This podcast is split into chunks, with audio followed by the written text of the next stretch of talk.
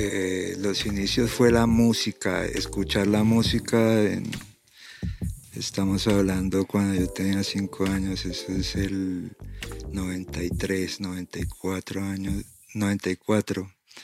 Eh, empiezo a escuchar Michael Jackson y todos los... Eh, yo vivía en Buenaventura. Y entonces allá, yo, la casa mía quedaba cerca del puerto y llegaban CDs de allá de, Estados Unidos a, Buenaventura. Pero habían discos de, de breakdance. Y yo me tiraba al piso sin saber cómo era la vaina y hacía vueltas ahí, pero porque veía videos. Y así fue como empecé yo a conocer el, el, rap. Esta es una producción de Big House Records y la misma gente Films.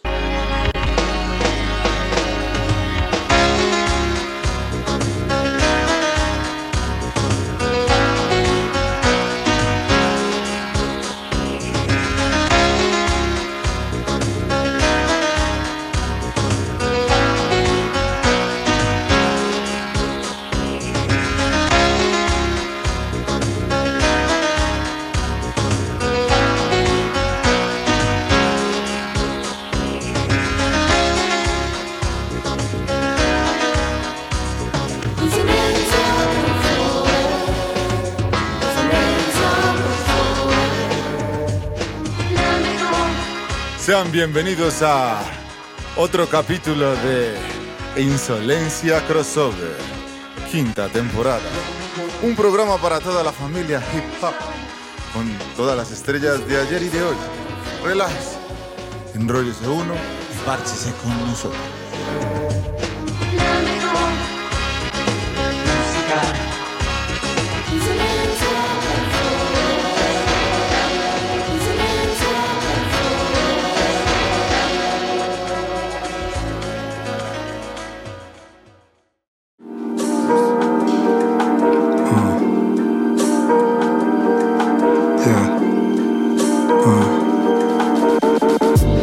Sprites, cans, aerosoles, marcando líneas en ciudades, calles, zonas y callejones, sintiendo adrenalina en sus sistemas nerviosos, huyendo como osos, para no ser casados, pillados, acusados de un crimen que no es crimen, porque crimen, si matas, robas, disparas balas y sales riéndote a carcajadas, saqueando y sacando las mejores tajadas, contando cuántos muertos tienes y batallas ganadas, fucking policía déjense de huevos shit nadas No pintamos dentro sino fuera de sus casas. Si su fachada está acabada Se la dejamos decorada. Tenemos ética para batir esta colada. No somos criminales, a vos te acusan A mí me acusan. Y en qué demonios se excusan Si hasta ellos nos usan para hacer murales Letreros promocionales Es más, antes de que esto fuera cemento Rayábamos las piedras de los manantiales. Yeah. Qué chimba, esto es Calvino Wasp, a.k.a. Algo en la casa, Insolencia Crossover. Yeah. qué chimba, perro, qué chimba, qué chimba tenerlo aquí. Qué chimba estar acá soñándonos algo de su rap. una leyenda de el noroccidente de Bogotá y de, la capital y el graffiti colombiano en general. Qué honor tenerte acá, Minero. Gracias, bro, gracias. Ya con todas las ganas de continuar en la música, el graffiti.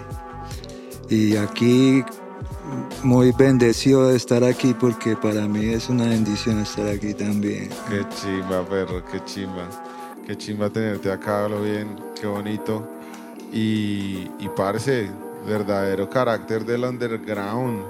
Para los que no saben, les toca hacer la tarea eh, e investigar eh, el legado que, que, tiene algo en el graffiti rolo.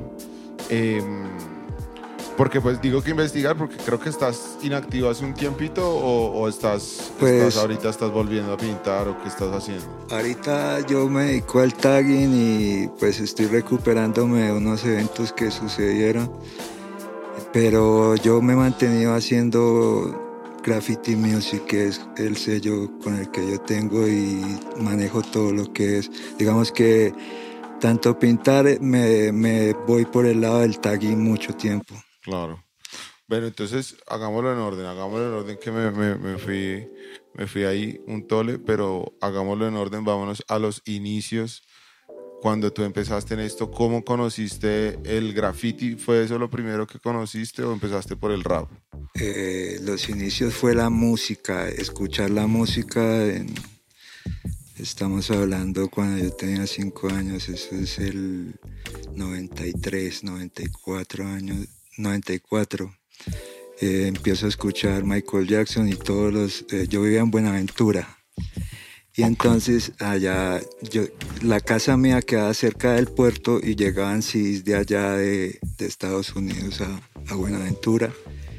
Y a mí me tocó Bobby Brown, me tocó, me tocó Vanilla Ice, me tocó los primeros, ahorita no recuerdo bien el nombre de, de, lo, de la música y de los músicos, uh -huh. pero habían discos de, de breakdance.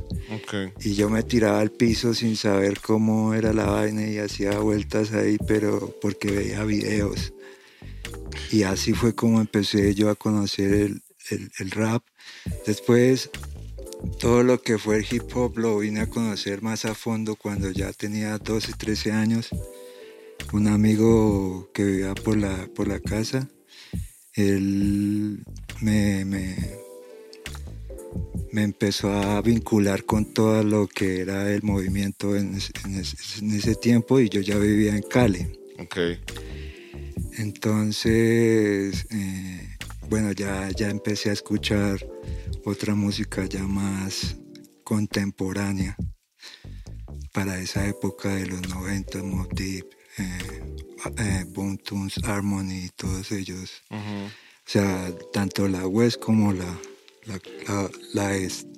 Uh -huh. Y bueno, eh, después de eso ya la, el primer encuentro fue rapeando, uh -huh. haciendo las primeras letras, ¿sí? Después de eso, ya cuando ya estaba más vinculado con toda la sociedad ahí en la, en la ciclovía de la novena, en Cali. Ajá. Ahí se hacían, se hacían todos los raperos y tocaban timbales, hacían freestyle, hacían graffiti. Entonces yo ahí ya me empecé a entrar con el graffiti por lo que yo venía dibujando desde hace muy pequeño. Pero yo iba cultivando también como el MC. Ajá. En todo caso, eh, después ya hubo una primera escena que ya me tocó un show en vivo y ahí ya fue el graffiti el que predominó todo hasta principios del 2000 que llegó yo a Bogotá. Y ya en Bogotá ya empiezo a escribir como algo, ya empiezo a hacerme conocer como algo y ya empiezan a salir diferentes situaciones como por ejemplo la primera reunión de escritores que se hizo que se hizo con escritores urbanos el Ajá. blog cuando la, la página de internet esa punto teca. Ajá, esa, Ajá. esa misma. Entonces se hizo una una reunión y de esas siguió saliendo más reuniones. Se, se conocieron muchos escritores en Bogotá y empezaron a salir festivales. Pero pues la idea de la, de la, de la reunión mía siempre fue crear un impacto en el graffiti en esa época. ¿Sí? ¿Y tú la... tenías algo que ver con la página o...? Sí, claro, yo estaba ahí dentro de la página como miembro de la, activo de la página. Ah, ok, pero no la creaste tú. No, ¿Tú no, sabes no, quién creó esa página? Mm, realmente no se puede que venga de Yurika y de, de, de Cas, Ex de... y de Cas, okay. sí, de Castos. Ok, ok. Sí, okay. de, puede que venga de ellos porque pues realmente cuando yo llegué a esa página fue por Yurika. Entonces Yurika me dijo, no, hay una página de esto, tran, y yo empecé a ver como el movimiento ahí. Y como eran todas niñas, entonces andaban en su romance ahí de, de, de decirse cosas y eso. Sí. Pero después ya cuando yo llegué era como a unirlos todos para poder hacer un impacto y de hecho fue como el inicio donde yo ya me decido hacer un MC que canta sobre graffiti. Venga, pero espera un momento. Em, ahí ya te llamabas algo, ya eras Calvino, ¿de dónde Ahí salieron me esos llamaba apodos? algo. Calvino viene de- desde niño porque es que cuando yo era niño yo era muy, muy maduro para mi edad y me parecía Calvin y Hobbes. Ajá. Entonces eh, me pusieron ese apodo, me lo puso un pana que se llama Topo, Topo Mental. ¿El topo mental? El topo mental. maquia. Entonces ¿En éramos Cali? con él, sí, entonces éramos Topo, el Topo y yo, entonces éramos Calvin y Hobbes, ¿sí? Pero pues a la hora de la verdad eh, se separ, nos separamos y por la ciudad y las cosas de la vida. Pero sí fue el inicio del, del apodo de Calvin y Hobbes, Ok, ok. de Calvino. Calvino. Y entonces, Calvino, y bueno, Calvino primero, y luego algo porque. Luego algo llega de una conversación que yo tengo con Yurika, donde como que le botan el menosprecio al, al, al AK. Y yo digo, no, ese AK es oro. El de- pero el de Yurika, pero Yurika no era ser primero. sí, no, lo que pasa es que Yurika, Yurika está, eso fue una conversación entre Yurika, Gris y yo. Oh, Gris, un saludo muy grande para mi hermanito Gris. Entonces, Sí. entonces eh, Yurika le dijo a Gris, parce, póngase algo. Y el man, no, que eso es un hombre que, que eso no tiene como... Entonces después yo, yo escuché la conversación que él tuvo yo, pero algo es, es bien, ¿sí? Algo no me parece malo. Claro. Déjeme, déjeme, yo lo pienso y mañana le digo y empezamos a hacerlo. Y de hecho la primera vez que, que yo pinté algo fue un blockbuster donde yo le dije voy a poner ser y algo. Y eso fue enfrente del centro comercial de la calle 80. Y yo pinté yo solo el, el bloque y ahí con eso fue el estreno del, Eh, qué chimba, güey. Ser y algo, además, súper, súper desconcertante la frase completa, como leía como una frase re frito. Sí, sí, ser algo. ¿Qué año fue eso? Estamos hablando de el 2004, 2000, sí, 2004. Y desde siempre representando, o sea, ya cuando llegaste a Bogotá, llegaste ahí al Garcés Navas, ¿o qué? Eh, sí, yo llegué al Garcés Navas desde, desde Cali. Llegué a Garcés Navas y inicié yo. De hecho, antes de, de ser algo, escribía dedos.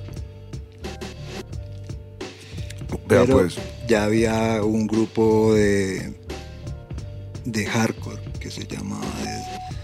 Creo que tenía que ver Benny grupo. Ok. Entonces yo dejé de hacer eso y algo terminó siendo mío por, por varias razones. Una de ellas es que es una palabra que no tiene ego. Sí. Eh, Es una palabra que no tiene ego porque porque algo puede ser mucho, puede ser poco. Puede ser ese poquito que le falta a muchas cosas. Y también es una diversidad de cosas también, porque es algo de una cosa, de otra y de otra. Pero no es algo que, que vaya a expandirse grande como un ego. No. O que digamos que es algo sencillo, a veces también es divertido, ¿no? Porque pasa algo que dice ahí, algo. No, en serio, ¿qué dice ahí? Algo. Entonces tiene como su divertido también. Claro.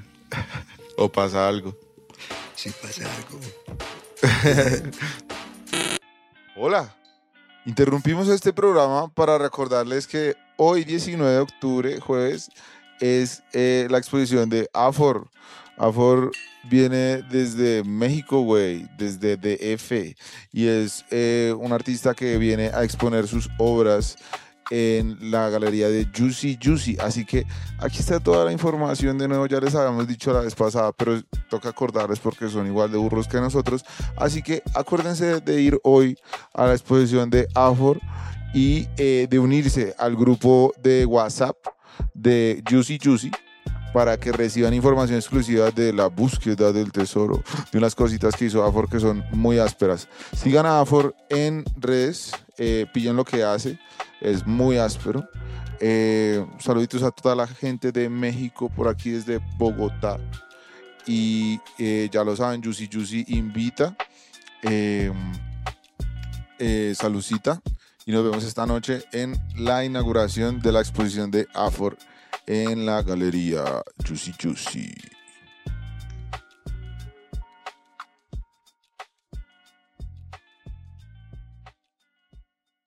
Claro. Oye, un, traigan algo. Comámonos un algo. Y también el uso. Con el tiempo también el uso, el uso también porque me re- tiene recordación. Sí, claro. Entonces esa recordación también la aproveché y también eso ha mantenido el nombre de algo. ¿Y de dónde salió el perrito? El perro sale de la, de la A, de la A. Y yo tenía una mascota también, me, me ha gustado las mascotas y tuve una mascota y ese viene de la A de, de el troap de algo. Entonces es una abstracción ahí que hice. ok. ¿Y cuando empezó, cuáles fueron los como los retos más grandes que, que usted encontró? Porque me decía que igual siempre la ha tocado muy duro como en la escena y como que siempre ha sido como bastante mm, polémico. O pues como, sí que la, la tocaba mucho visaje. Bueno, entonces ya hablando de eso, pues resulta que, que cuando yo empecé a hacer eh, música sobre graffiti, primero yo regalé la música, ¿sí? Y se hizo un público a nivel nacional, porque lo repartí en Hip Hop al Parque. Entonces se hizo ese Ahí, era, perdón que te interrumpa, pero para la claridad, ¿eso fue como Calvino o como Red Neural? eso fue como Calvino. Ok, Fue como Calvino, todavía no estaba el llamado ahí a, a a hacer ese conjunto, eso va dentro de la historia, pero no, no era el momento. ok. Entonces estábamos en, en, En Parque. Parque repartiéndolo así, se, se hizo ese público nacional y yo ya empecé como a ver el poder que tiene cantar sobre graffiti. ¿sí? Entonces ya empiezo a ver patrullas, ya empiezo a ver que me persiguen, que me toca ya cor- cortarme el cabello. Empieza ya la adrenalina con el asunto. ¿Por qué? Porque eh, de alguna manera siempre que yo rapeaba o escuchaban estaban pintando, entonces promoviendo ya la vaina en forma y esa era la misión mía. Entonces se empezó a complicar las cosas y hubo persecuciones en un momento que, bueno, listo, entonces quédese quieto. Pero como así, como así, te llegaron así las amenazas y tal.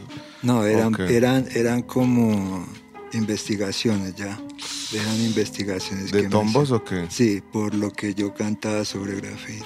Ajá. Entonces eso era, era investigaciones porque de un momento a otro habían zonas que se llenaban de mucho graffiti, en especial que tenía que ver conmigo, zonas donde yo frecuentaba, Ajá. en el mismo barrio. Entonces sí había una influencia ahí con, con los panas para pintar.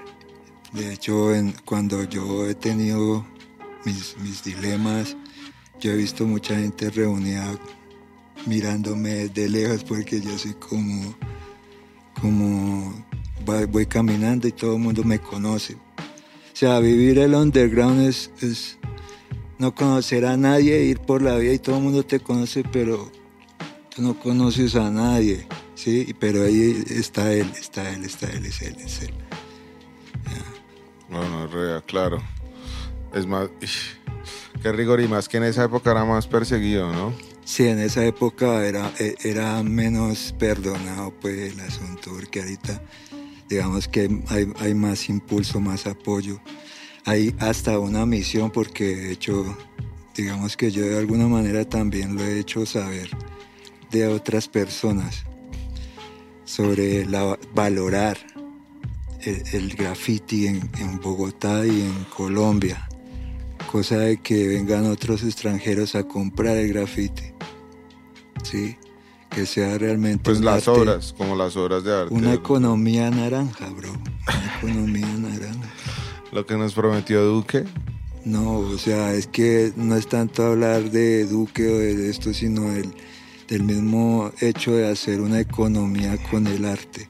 Ok. Que, que no solo se quede en el muro, sino que la persona lo quiera llevar a su casa y mantener que quede en museos, que por este, por este así como hacen con, con Bansky, que venden los pedazos de muro. Pero eso Por es millones. bizarro. Obviamente es bizarro, pero es arte, es, es- es algo que está siendo valorado, está siendo valorado, está, está, está en la meta que tienen todos los artistas, que es ser reconocido y valorado. Pero sí, porque hay muchos que no quieren ser asociados a sus nombres, como que quieren ser absolutamente desconocidos. Eh, también, eso también es válido. De hecho, dentro de eso, yo, por ejemplo, destaco mucho a Kadul. Kadul es un, un- un mago porque él va en contra de eso, precisamente de las marcas y de todos los estereotipos que ponen. Aquí, ¿De aquí de Bogotá? ¿O de dónde? No, él, él, él es de Europa, no sé exactamente de qué parte, pero es una persona enigmática porque él se va a Gucci, se va a Prada, se va a todas esas marcas y las llena con un, con un extinguidor. Ah. Y empieza a hacer unas letras gigantescas por todo el edificio Sí, y el hombre el hombre ha pintado por, por Asia y creo que él habló de él y él lo tienen por allá guardado por eso. Ah, jueputa. Entonces es una persona, es- eso me gustaría a mí hacerlo, eso es una vaina de la mente que sí, pero pues nos toca eh, seguir mirando a ver qué más nos presta el camino porque pues también estar privado de la libertad es yo he vivido en cierta manera eso y es difícil ¿Y por qué? por, por lo de la, eh, la bipolaridad he tenido unas- unos eventos donde he estado meses encerrado. Y, ¿Y cómo ha sido esa vuelta en su vida? ¿Cómo, cómo ha manejado ese tema?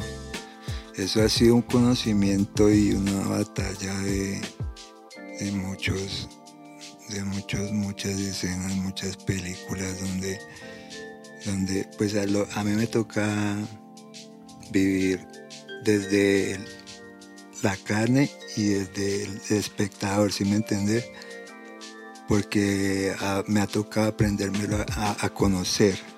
Yo tengo algunos síntomas, no todos los síntomas que tienen un, un trastorno afectivo bipolar. Dentro de esos está el maníaco. Entonces, eh, yo soy maníaco y cuando pasan esas cosas, entonces soy muy violento. Y bueno, es como quien dice la piedra en el zapato para seguir yo haciendo mis cosas. Claro.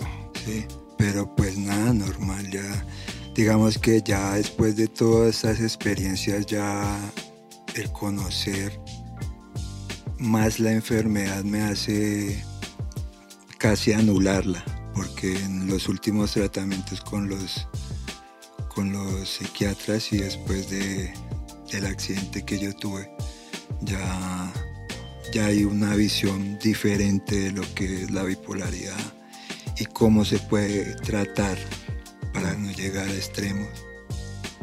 ¿Y estás medicado o, o estás... Sí, yo sigo medicado todavía y pues dentro de las terapias que hacen los psiquiatras, ellos dicen que en algún momento se quitan todos los medicamentos. Ok. Sí, pero pues hay diferentes eh, situaciones que aún afectan el estado de ánimo y todo eso. Pero pues digamos que de cómo era antes a cómo era ahora, ahorita controlamos ese animal. Claro, bro.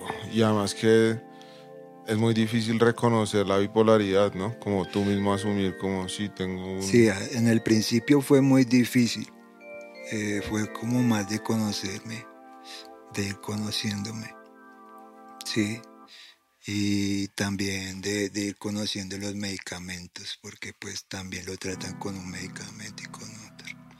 Sí, como que ese proceso hasta llegar a una medicación balanceada también es, es complejo, ¿no? Porque puede ser de extremos también.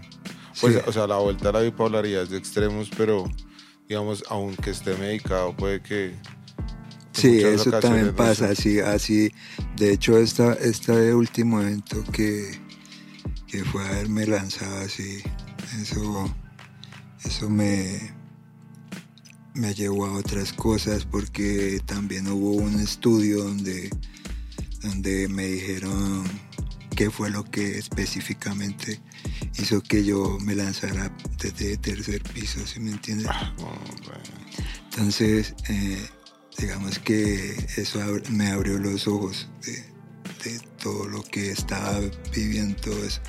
Y la, medicación y todo eso, eso iba en ese proceso. Yo estaba llevando la medicación. Entonces cuando hablamos con el psiquiatra, el psiquiatra dijo, no, es que eh, usted así tome ese medicamento, usted le puede pasar cosas. Entonces ahí ya me tocó meterle psicología al asunto. Claro. Sí. Entonces ya, entonces ya ¿Cuál es la diferencia? Pues para que la gente entienda cuál es la diferencia entre la psicología y el psiquiatra. La psicología está, eh, habla como más del comportamiento y es más sociable. El psiquiatra es más médico, más... De drogas. Sí, más orgánico, más de química la química del cerebro, todo eso. Entonces, eh, digamos que llevarlo de las dos maneras hace que haya un equilibrio total porque estoy viendo el comportamiento desde el lado del espectador mm. y desde el paciente, desde el psiquiatra, ¿me entiendes? Hay esa, esa vaina ahí.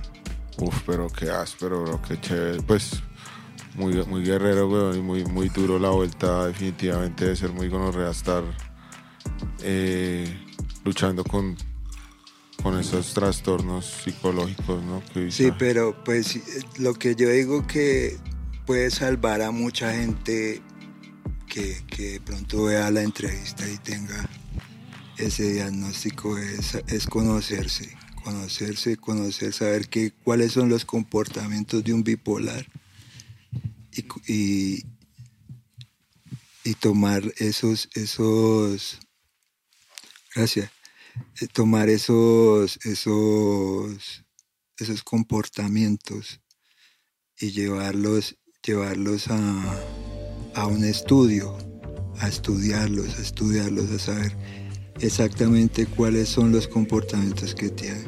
¿Y cuáles son los comportamientos de una persona bipolar? ¿O usted cómo se dio cuenta que tenía esa vuelta? Bueno, eh, digamos que, por ejemplo, habían cosas como la taquicardia. Sí, ya después de la taquicardia ya no era taquicardia, sino ganas de buscar problemas, o sea, ofuscado por todo, sí. Ofendido. Ofendido. Ofendido y buscando el dilema, pues así no hubiera buscando el dilema. De hecho, hay conocidos míos que tenían bipolaridad y han, fallecido por esas escenas así. Entonces, hay algo que, que sí aprendo de todo y es que de alguna manera el, universo, la historia mía venía con ese freno, ¿me entendés? Pude haber pasado por otras peores, armándome un lío con otro personaje y que terminé en, definen a mí. Entonces, para mí, últimamente es como una reflexión a que pudo haber sido peor. Igual seguimos en la guerra, ¿no? Pero pudo haber sido peor. Claro. qué fuerte. No, pues mucho respeto para, esa lucha constante con esa guerra del, día a día también y que igual pues simplemente también es pues cuando se sabe que hay una condición así también pues el saberlo, lo que te digo, saberlo, el solo saberlo, aceptarlo, ya es muy grande, si me entiendes? Ya es un gran paso. No, y aceptarlo es algo que toma años.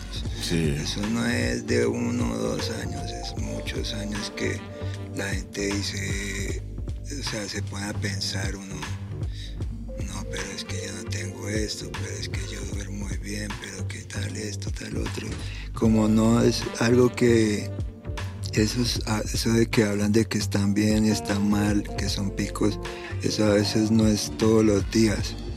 Eso a veces puede durar una, una semana, 15 días, que no siente esos picos porque uno va también con el medicamento, ¿me entendés?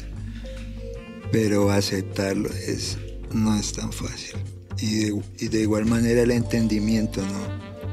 Porque hay que tener un entendimiento también para eso. Sí, esas. En mi familia hay, hay dos casos. Eh, pues hay una tía que está ya medicada hace muchos años y ya está pues súper estable el tema, pero pues fue un proceso de como de 10 años de encontrar el equilibrio perfecto de la medicación para que no siguieran pasando eventos densos, porque eso es un de- desequilibrio del litio, ¿es la vuelta? ¿Cómo se llama eso? Eso es, son, son, sí, es, son neurotransmisores que se, que se van acabando ahí. Sino que, digamos que cada caso es diferente. Exacto. Cada caso es diferente. Hay personas que pierden totalmente el conocimiento de todo y se, se entregan a los medicamentos. Se, se entregan totalmente. Yo, yo he tratado de hablar con un psiquiatra y otro y otro para que el medicamento indicado sea y el que menos haga daño, pan. Sí. Pero pues yo de lo que inicié a lo que es ahora, estoy muy bajito de, de todo lo que tomaba. Sí.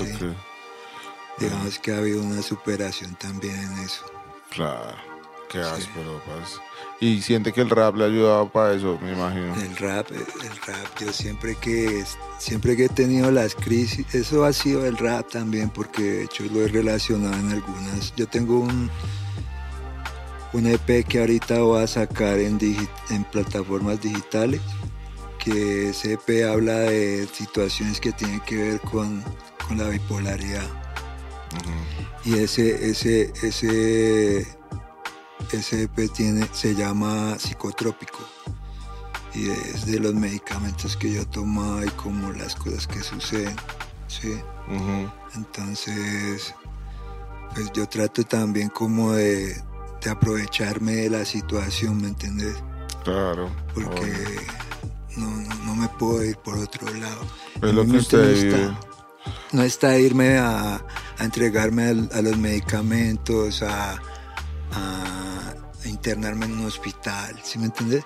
¿Cómo fue eso de estar interno? Debe ser una pesadilla, ¿sabes? No, eso fue, esa es otra película porque hasta una vez llevé todos mis enemigos allá a la, a la, al hospital y bueno, eso pasaron muchas cosas porque sí, psíquicamente uno también se eleva y hay una conexión con las personas y psíquicamente aprendí también mucho sobre ese, ese cuento y es una película total. Hay gente muy interesante en esos lugares y también gente muy peligrosa. Entonces hay, hay de todo. Es un universo complejo, muy complejo.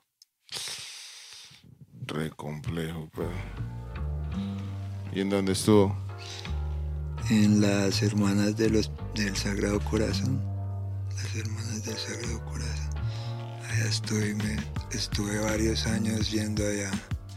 Y también estuve en un hospital del sur hace, hace poco. Y ambientes diferentes y en este veía más muertos, en el otro veía era como acusados, soldados, mentalistas. Había muchas cosas. ¿Cómo así mentalistas? gente que hace que hace mm, cómo es Mm, Telepatía, hipnosis. telepatía hipnosis eh, telequinesis. Telequinesis. ah, ¿Y alguna vez alguien haciendo telequinesis? No, con- se contaba las historias porque se hablaba de, de todo, ¿sí? Entonces habían también cosas como por ejemplo que se, se metían dentro de la de las ondas e interrumpían la, o sea, de- desfiguraban la señal de televisión en los televisores. Eh, Gente que encendía y apagaba las luces. y... eh, gente que movía el agua, podía mover el agua, pues, pues es telequinesis, ¿no? Ajá. Entonces, eh, cosas así, objetos y eso. Y había una zona donde iban las personas que eran, que estaban como en, en la mayor crisis, que ya lo encerraban en un cuarto, sin nada de llave para uno salir, sin, sin, sin un baño. Y además de eso amarrados y con medicamentos y eso era fuerte porque se veían casos que salían de aquí pero para afuera, para Estados Unidos. Habían cosas interesantes por ese lado. ¿Cómo así? ¿Cómo así? Por ejemplo, una vez dentro de los casos míos me llamaron desde Estados Unidos y me hablaban en inglés y yo decía que no entendía inglés.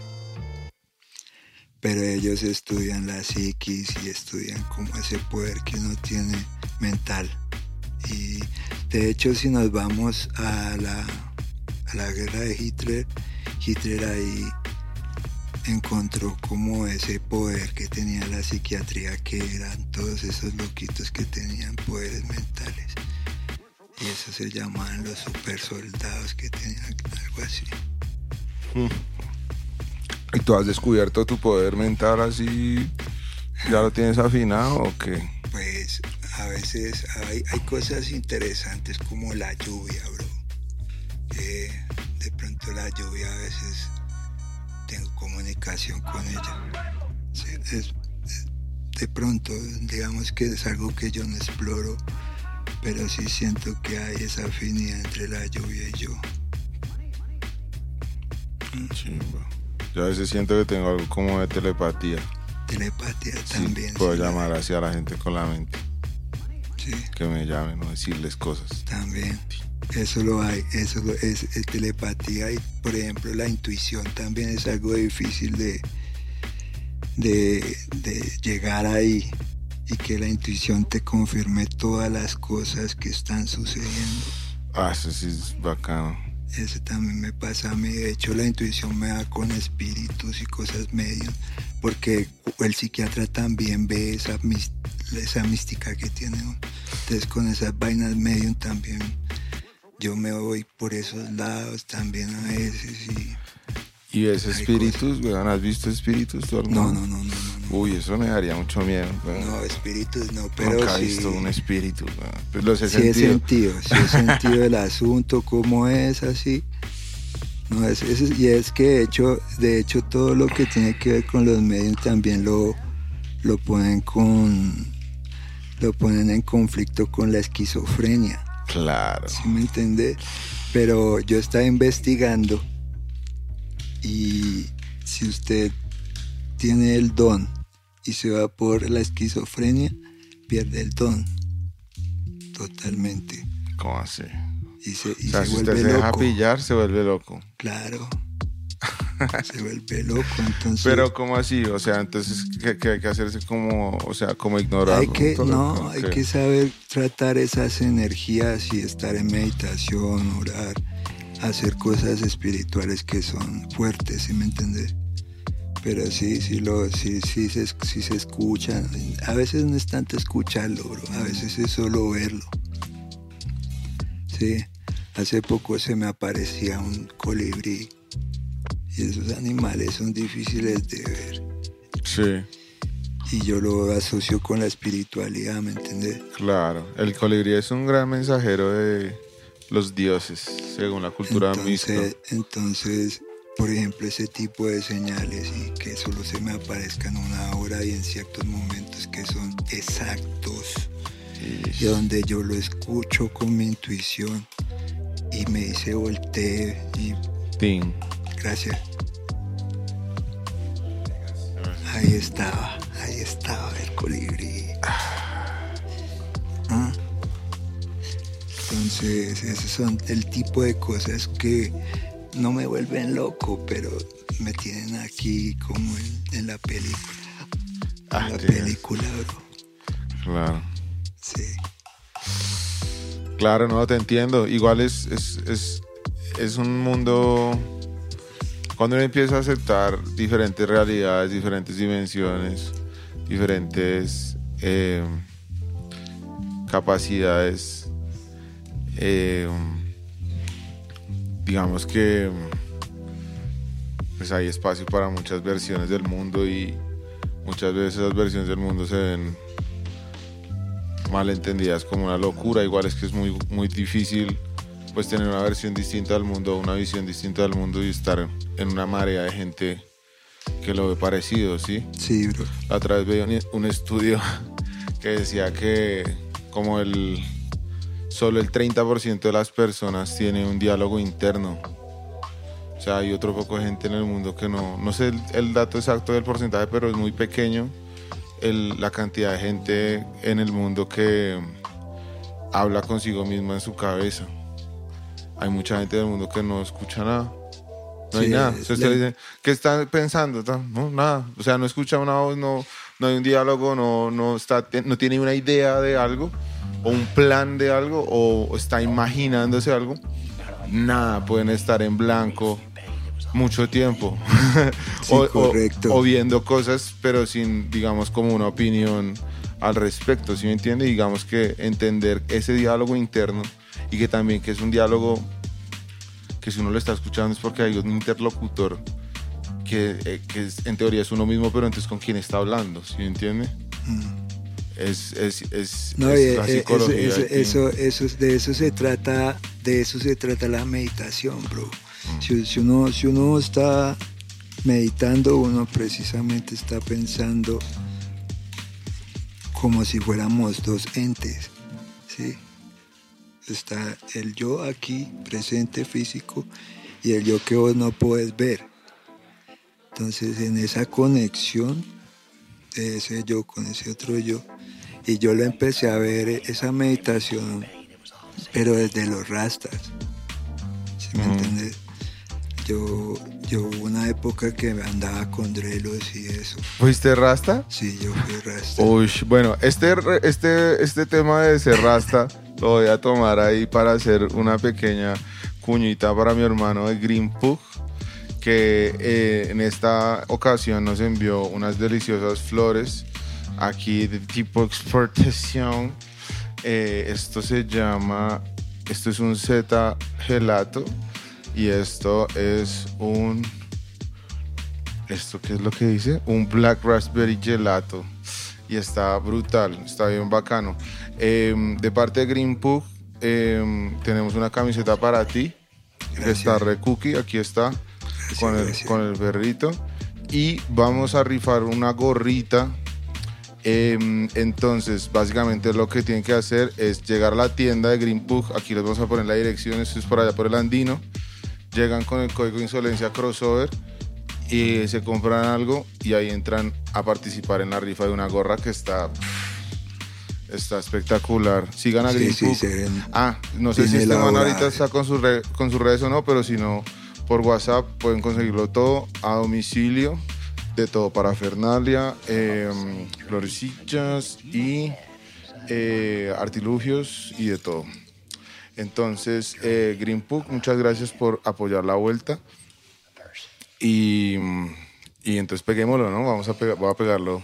eso. Tiene unos cueros todos coquetos también. Mantiene cositas muy parchadas. Muchas gracias, mi perro, por el apoyo, bro. Ay, ay, Arre ay. buena.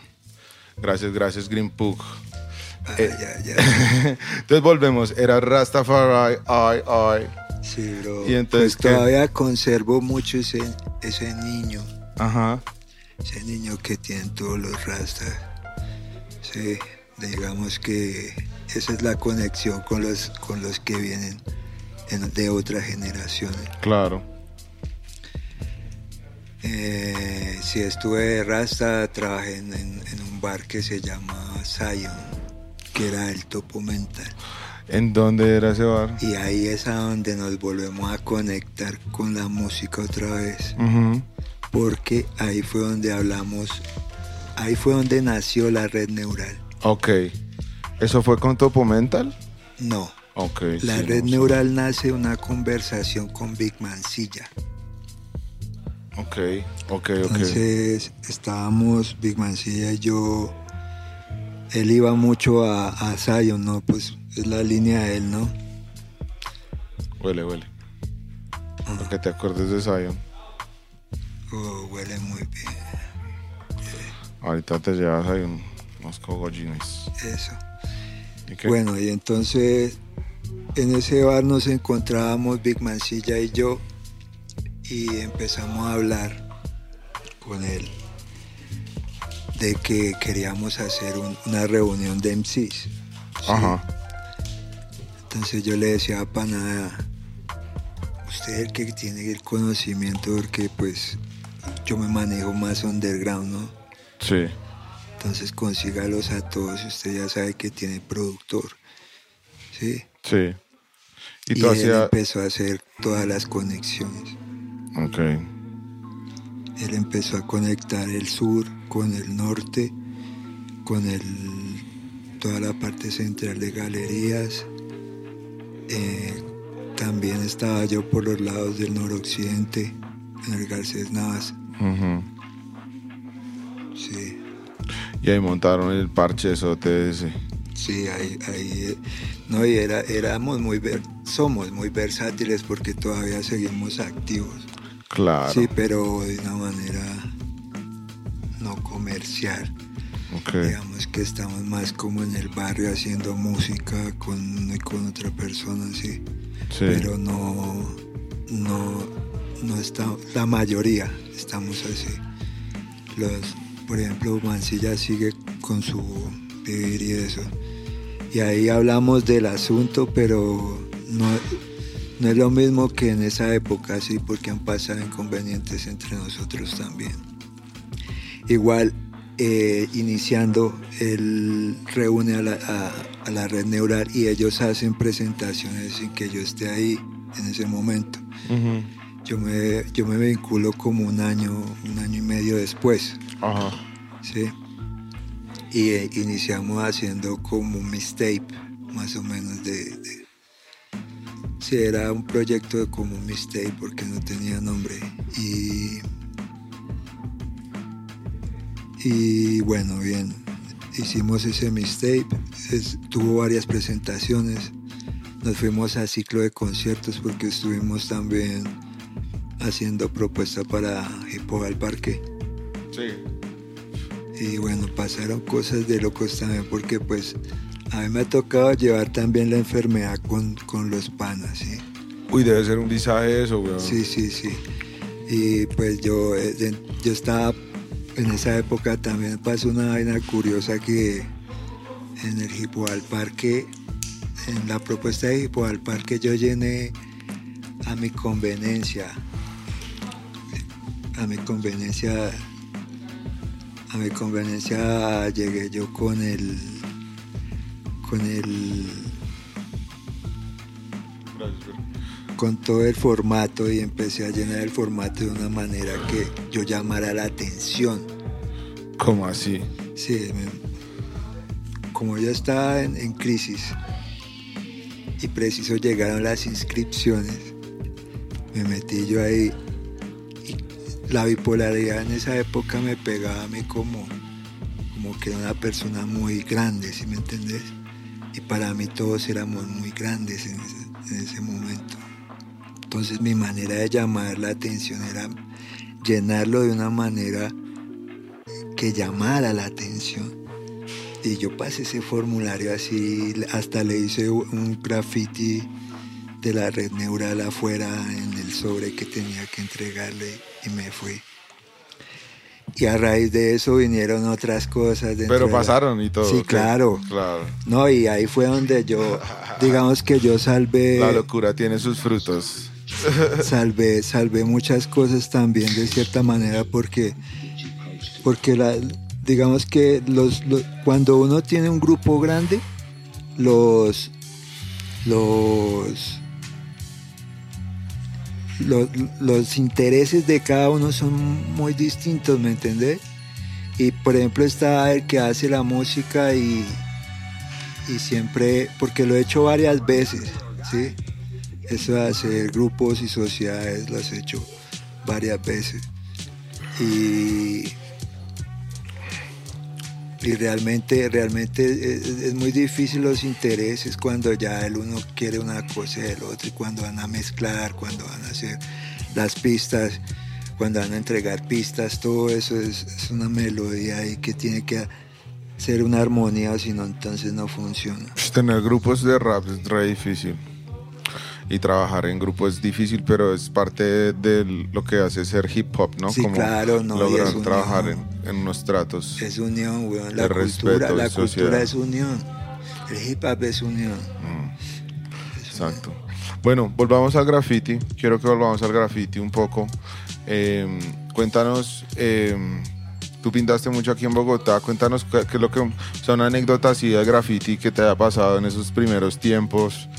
Eh, algo chévere que te haya pasado o, o cualquier Pues, pilatuna que nos quieras compartir con Orrea que debiste haber hecho varias. Ya, sí, claro, yo, pues yo salía, yo, imagínense, yo, hay, hay, hay panas que de pronto no tienen mucho el conocimiento, pero llevábamos en bolsas los aerosoles. Ajá.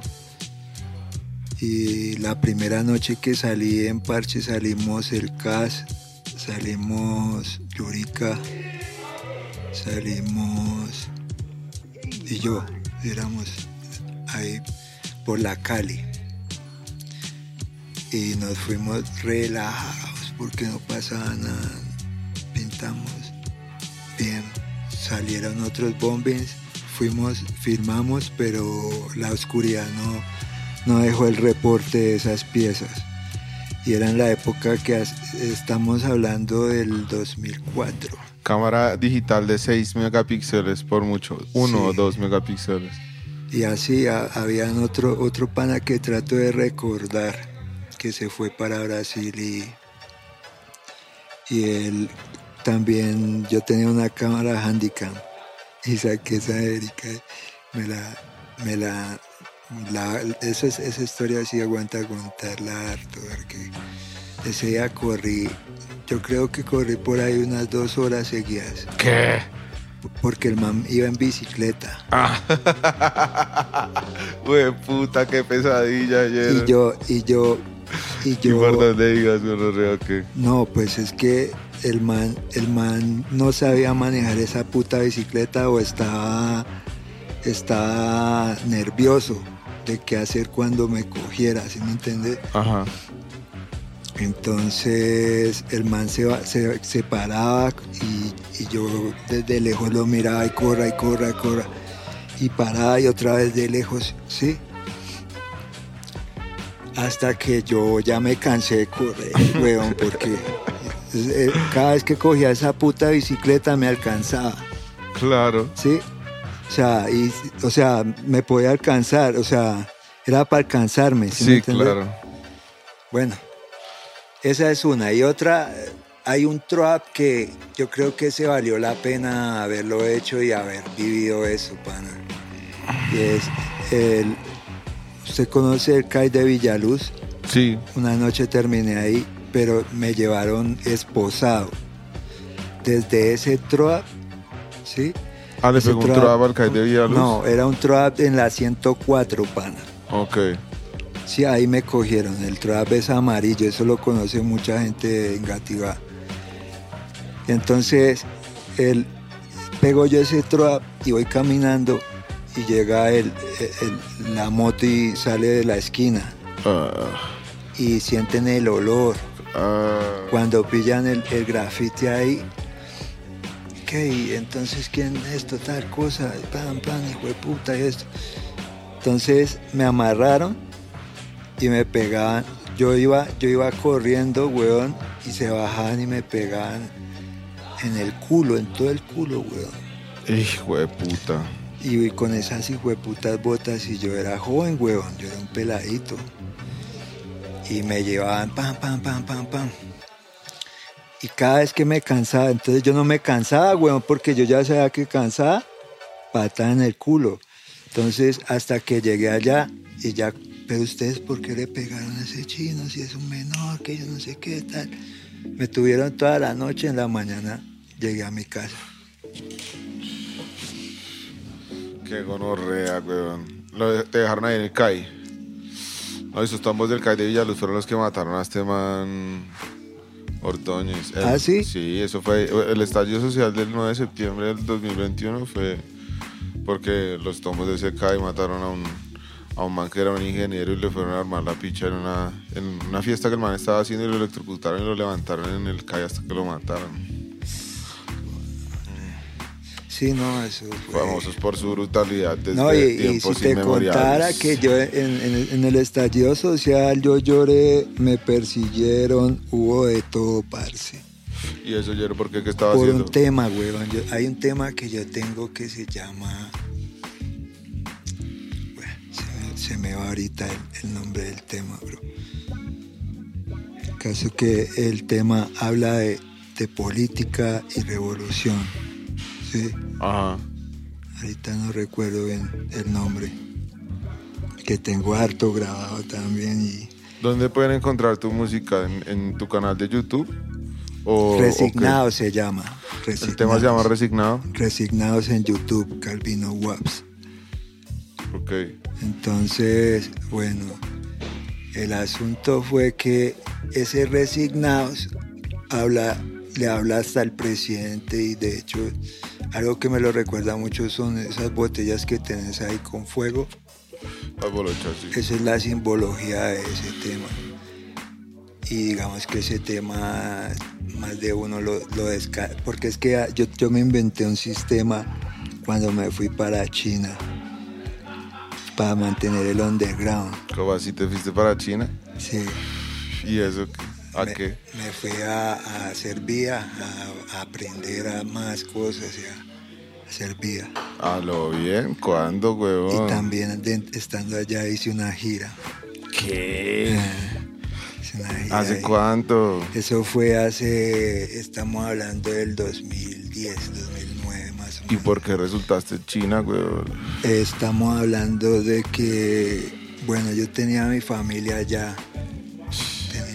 Mi papá y mi hermano tenía allá. Y pues ya acá también estaba, estaba heavy, estaba heavy. Entonces se reunió el dinero y ¿Cuánto volé. tiempo estuviste allá?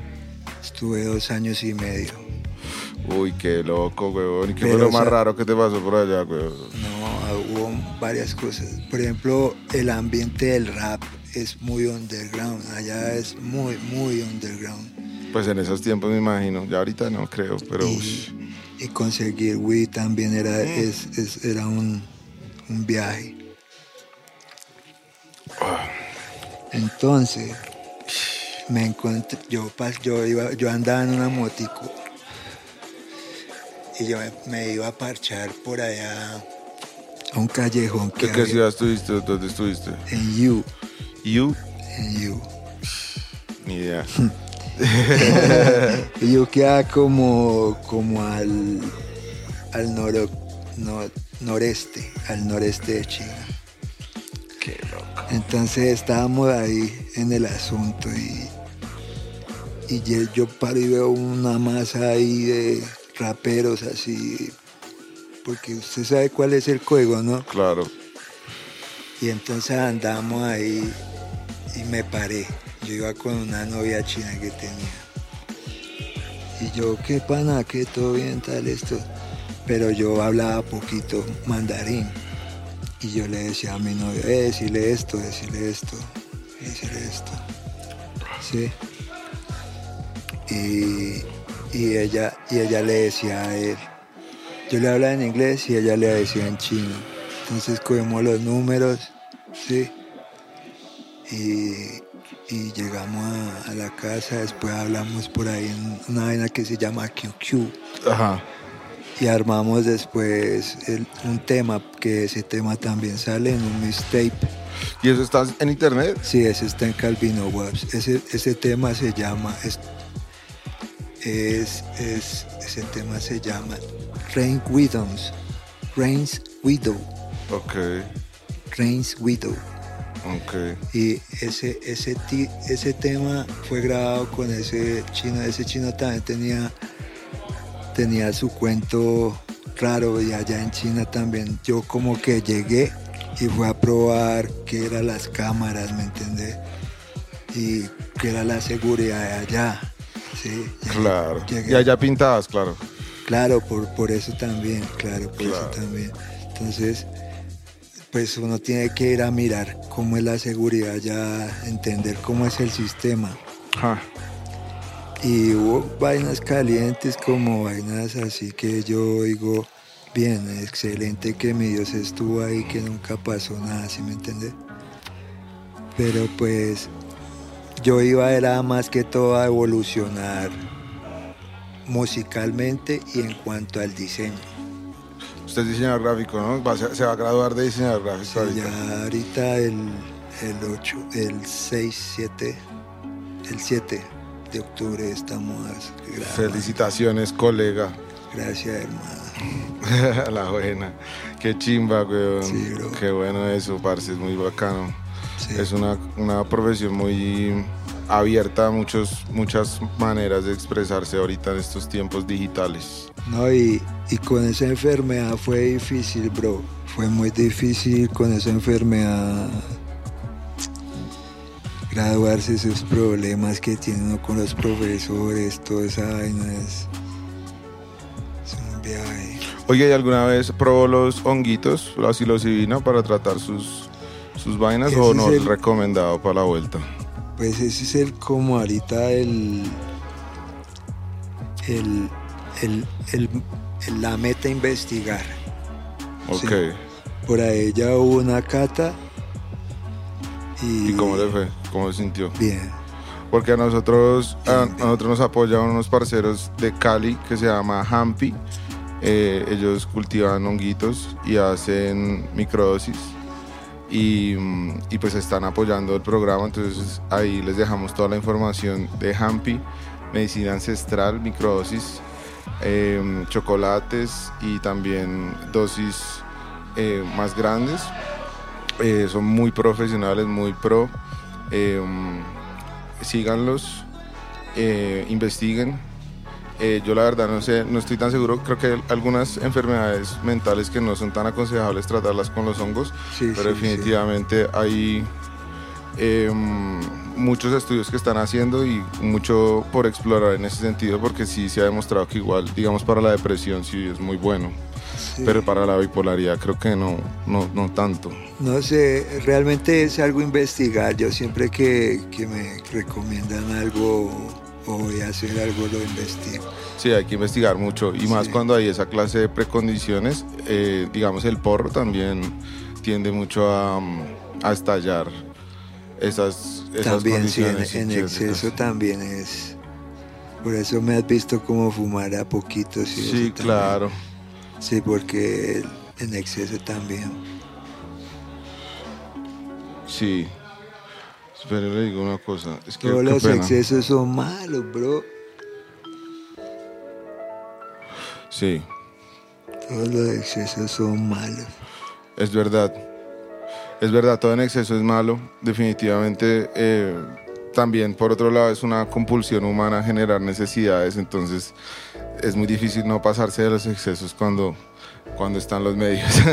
y es muy visaje, pero, pero es la lucha constante porque, digamos, ahorita, digamos, estoy haciendo, me metí al gimnasio y estoy haciendo ejercicio y como que eh, veo en eso como que me está empezando a generar esa sensación de necesidad de hacer ejercicio como adicción a, o sea, pues no una adicción buena, si me entiende como una rutina, una, pero ya es como una necesidad de hacerlo también. Entonces, cuando uno genera buenas necesidades, pues es re chévere, ¿sí pilla? Sí. Hay que generar buenas necesidades también.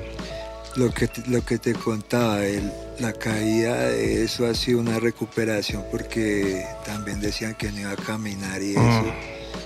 Y ¿Te partiste una pata? No, pa- partí los pies Mm. y la espalda un poco también. Ay, bueno, sí. seleccionó, pero el caso es que no era para caminar ya y estamos caminando, estamos haciendo ejercicio y la terapia hace que el ejercicio es una terapia Claro. y debería de ser una adicción también Exacto. de las buenas. De las buenas adicciones puede ser el ejercicio a lo bien. Que chimba, incentivando a toda la gente que Lo le pone meta. más percho. También, sí, eso yo nunca lo había pensado por ese lado, pero ahorita últimamente me cuesta más. Ya los años hacen que todo sea más triste. Sí, no, Entonces pero hay que yo sé llegar que la, la logra y más con ese repetir hasta Sí, esa fue mi moral. Ese- o sea, yo ese tema lo escribí con esa moral, Claro. como de darme moral a mí mismo y pues cada vez mi límite es más alto. Pero digamos que mi límite ahorita es bajo, sí. Sí, güey, no, pues, yo ahorita me estoy trotando 3 kilómetros. 3 Ya- kilómetros. ya para esa meta. Sí, no, mi meta son por ahí 10, 15, algo así. Eso. Número robusto. Sí, yo así, estando así como estoy, estoy tratando de hacer 6 kilómetros diarios, pero llega el sábado, domingo y pum, al piso. Ah, Bueno, toca eh, no pegársela tanto, Sí, claro. no tomar tanto y tal. Pero usted no está tomando, ¿no? No, Sí. yo no tomo, yo casi no tomo. Y, ah, y cuando tomo, tomo muy poquito. Trato de, trato de no tener control de otras cosas, ¿sí me entiendes? Como yo controlo la hierba, ¿me entiendes? Pero si me pongo a tomar otra cosa, a experimentar con otras drogas y no las controlo, es de una que busco cómo salir de eso, Claro. ¿sí me entiendes? Y em, me ha pasado de todo porque he probado varias cosas también dentro de eso, eh, que han sido involuntariamente también. Y bueno, no, no me pego, ¿me entendés? Ni siquiera medicamentos como lo es la clonazepam. Mm. Claro, uy, esos medicamentos psiquiátricos son re, visión, re enviciantes. Ajá.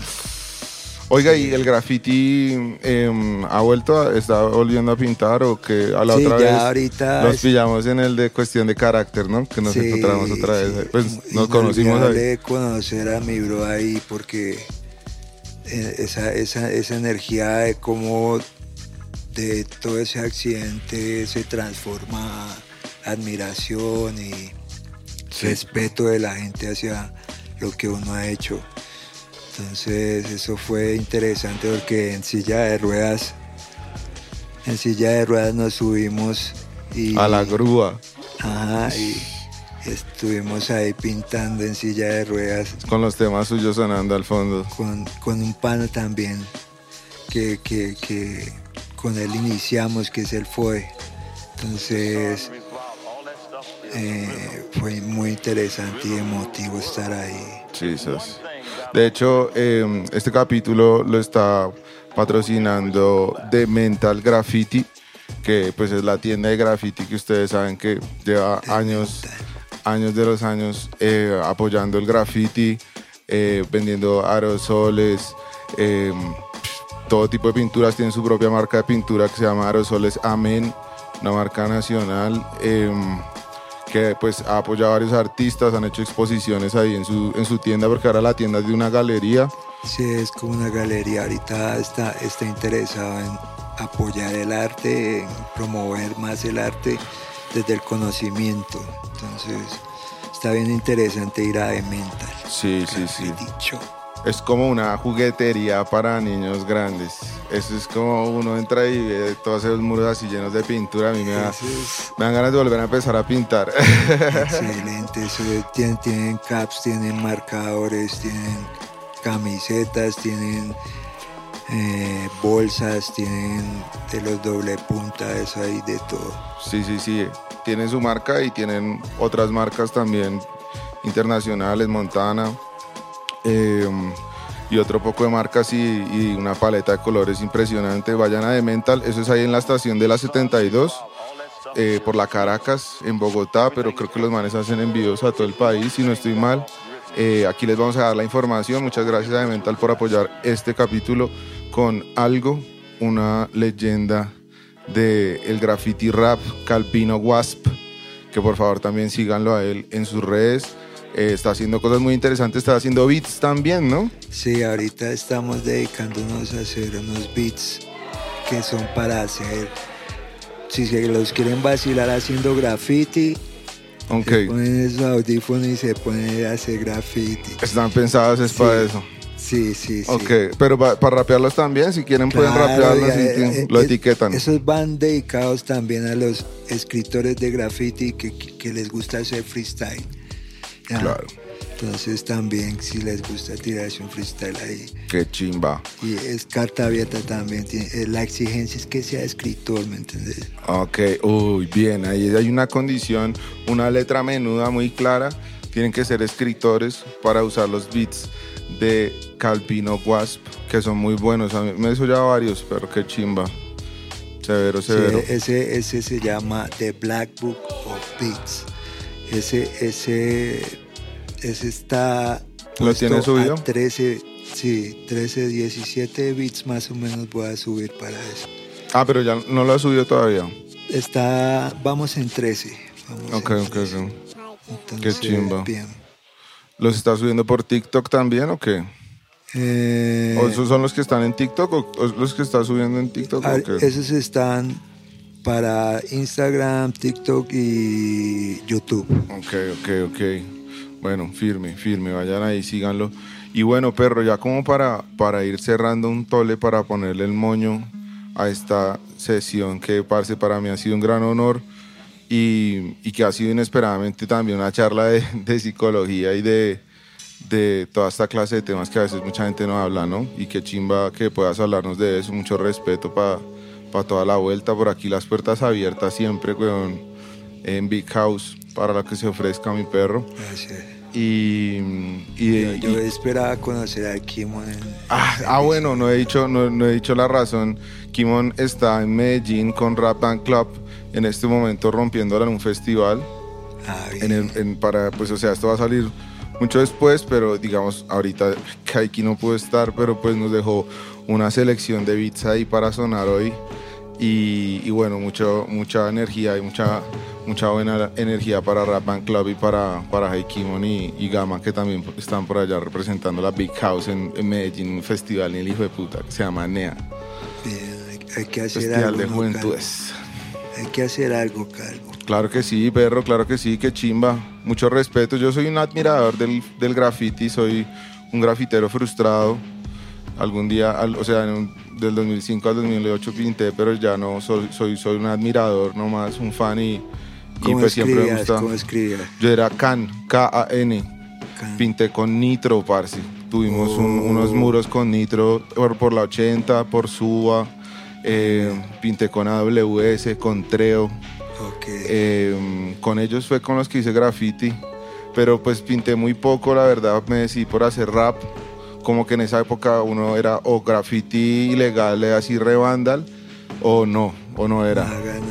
Entonces yo no, no tenía como, como el ímpetu para hacer así tan callejero y así fue a hacer rap, dedicarme a hacer rap. Pero pues estudié diseño gráfico y siempre estaba interesado No, y en se el nota, tema. se nota también el gusto, el buen gusto por el graffiti en lo que usted hace, en el contenido de sus obras y eso es.